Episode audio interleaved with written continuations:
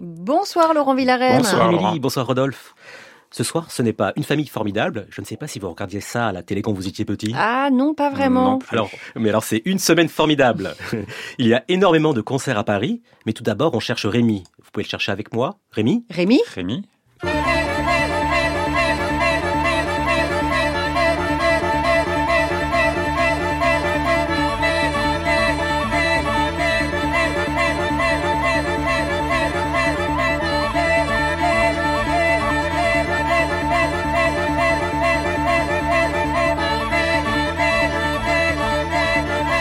C'est l'une des nombreuses hallucinations auditives d'Einstein on the Beach, qui est jouée du 23 au 26 novembre à la Grande Halle de la Villette. La production vient du théâtre de Bâle. C'est l'ensemble Phoenix et les Basler Madrigalisten qui jouent dans une mise en scène de Suzanne Kennedy. C'est étonnant quand même, pendant 30 ans on n'avait pas entendu Einstein on the Beach, maintenant on entend l'opéra de glace quasiment tous les ans, et c'est merveilleux car écouter Einstein on the Beach est toujours une incroyable expérience. Deuxième événement de la semaine, c'est le samedi 25 à la Cité de la Musique avec deux concerts de la violoniste Patricia Kopachinskaya. Est-ce que vous l'avez déjà vue en concert? Oui. Et comment c'était? Avec elle, c'est toujours. Oui, c'est euh, toujours surprenant. Volcanique. Oui, absolument. Le chef euh, Pierre Bleuze de l'ensemble intercontemporain invite la soliste pour deux concerts, l'un à 17h30, l'autre à 20h. Le fil conducteur est de mêler des œuvres contemporaines à l'offrande musicale.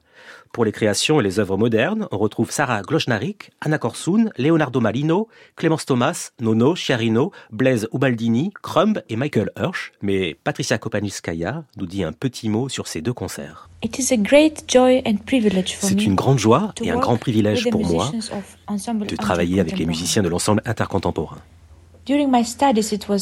Durant mes études, c'était mon rêve le plus fou de me produire sur scène et de faire un jour de la musique avec eux.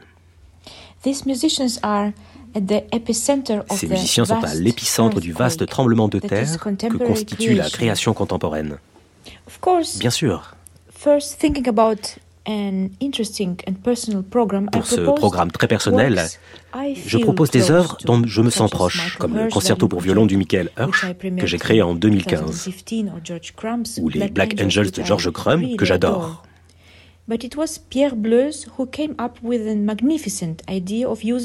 Mais c'est Pierre Bleuze qui a apporté la magnifique idée de placer le programme sous l'égide de l'offrande musicale de Johann Sebastian Bach.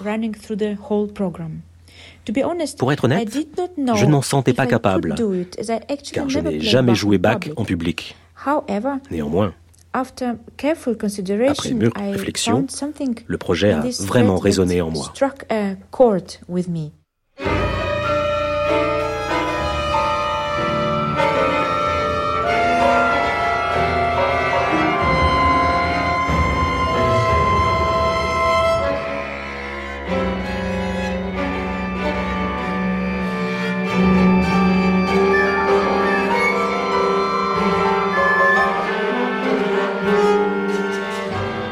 Du concerto de Michael Hirsch, l'une des œuvres jouées lors du festival Patricia Kopachinskaya par l'ensemble intercontemporain.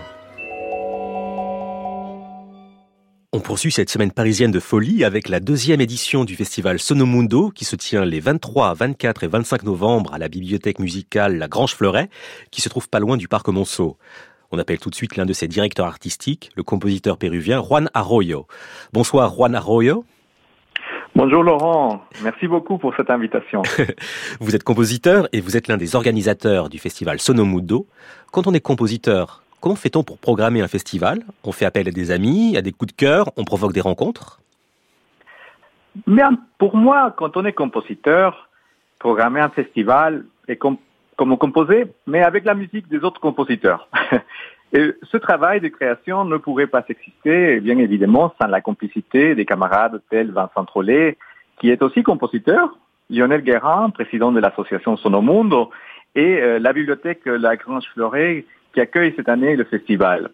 Ensuite, nous avons la chance de pouvoir compter avec le talent, bien entendu, des musiciens de l'ensemble Regard et des compositeurs provenant de tous les coins du monde, tels Imsu Choi, Pi Alvarado, James Ledesma, Farnas Modarrecifar ou encore David Audry, entre autres. Depuis le début du festival, nous avons la chance d'avoir David Christoffel aussi et Kassi qui nous proposeront cette année une série d'interviews intitulée Trip Sonomundo, diffusée sur place durant les concerts. Et bien entendu, la rencontre entre le public et tous les acteurs de la création contemporaine fait partie de notre ADN, comme on dirait. Et c'est dans cette optique que nous proposons des moments de convivialité, comme par exemple euh, le cocktail qui est offert par l'ambassade du Pérou en France à tout notre public, prévu le 25 novembre à 20h, avant le concert de 21h, ou encore la dégustation de, de saké proposée par la marque euh, Suzo entre les deux concerts de samedi 25 novembre. Voilà. On compose avec tout ça, Laurent. Merci beaucoup, Juan Arroyo. Merci beaucoup, Laurent. à très bientôt. Je rappelle la deuxième édition du festival Sonomundo du 23 au 25 novembre à la bibliothèque La Grange Fleuret à Paris. Une création maintenant, celle ce vendredi 24 novembre dans notre maison de la radio de Nucléus de Jean-Louis Agobet. Un compositeur rare et passionnant dans la meilleure tradition française qui a reçu notamment le prix de l'enregistrement de l'année aux Victoires de la musique classique s'il vous plaît. Le Philharmonique de Radio France, dirigé par Emilia Oving, crée donc Nucléus ce vendredi Jean-Louis Agobet nous présente sa pièce. Alors Nucleus, c'est une pièce qui est la troisième d'un cycle euh, avec Oculus et Mabus, qui sont des commandes de San Antonio Symphony au Texas, de l'Opéra National de Bordeaux, et donc de Radio France pour celle-ci. C'est une pièce dont la thématique c'est la matière. Euh, alors Oculus c'était la lumière, Mabus les ténèbres, et donc là la matière, mais c'est plusieurs matières, évidemment la matière d'orchestre parce que bah, l'orchestre c'est une machine euh, tellement prodigieuse et puis depuis des siècles euh, qui se renouvelle constamment euh, parce qu'elle produit du son et que le son évolue, se transforme avec le temps et aussi évidemment avec toutes les personnalités qui, s'y intéressent, chacun et chacune dans sa son approche de ce matériau vivant de l'orchestre. Donc c'est cette matière-là, matière de l'orchestration, on va dire, et puis une matière un petit peu plus brute, là pour le coup, qui est celle d'objets, euh, de sonorités un peu particulières et de modes de jeu un peu particuliers qui sont intégrés à l'orchestre. C'est un tournant pour moi, parce que c'est un retour aux sources.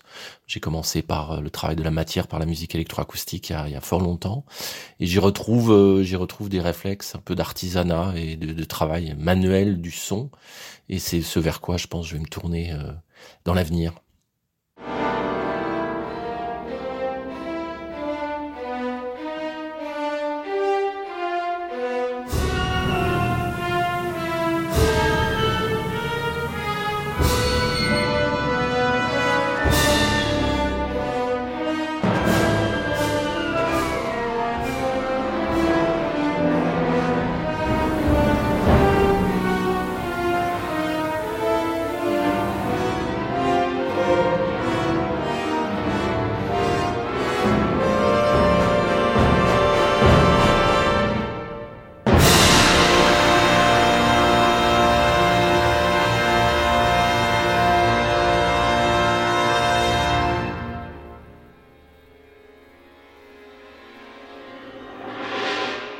Nous écoutions ici un extrait d'Oculus par le San Antonio Symphony, mais c'est Nucleus que le Philharmonique de Radio France de Jean-Louis Agobet crée ce vendredi 24 novembre à Radio France.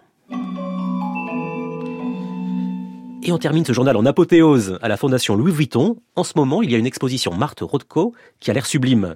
Eh bien, figurez-vous que vous pouvez visiter l'expo ce jeudi et samedi avec une musique de Max Richter lors d'une déambulation musicale. Émilie, on aime Max Richter? Non. Oui, lui, il aime pas. Moi, j'aime bien. Alors qu'il y avait Morton Feldman qui a fait sur Max. Ben, on va parler de Max Richter. Le compositeur anglais présente même une création vendredi à la Fondation 8 ans par le balcon.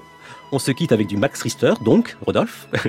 J'avoue, j'ai écouté cette musique à peu près 6842 fois et à chaque fois, c'est un enchantement.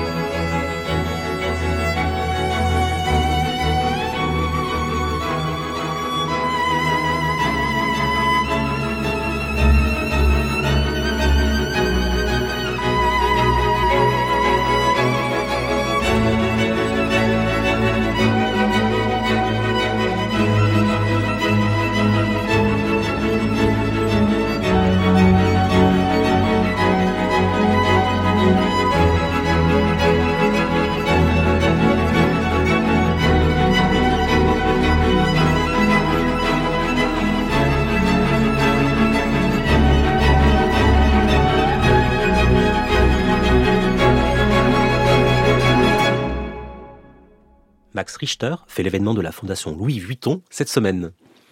Merci Laurent Villarem, soignez-vous, reposez-vous Ah. et on vous retrouve bientôt.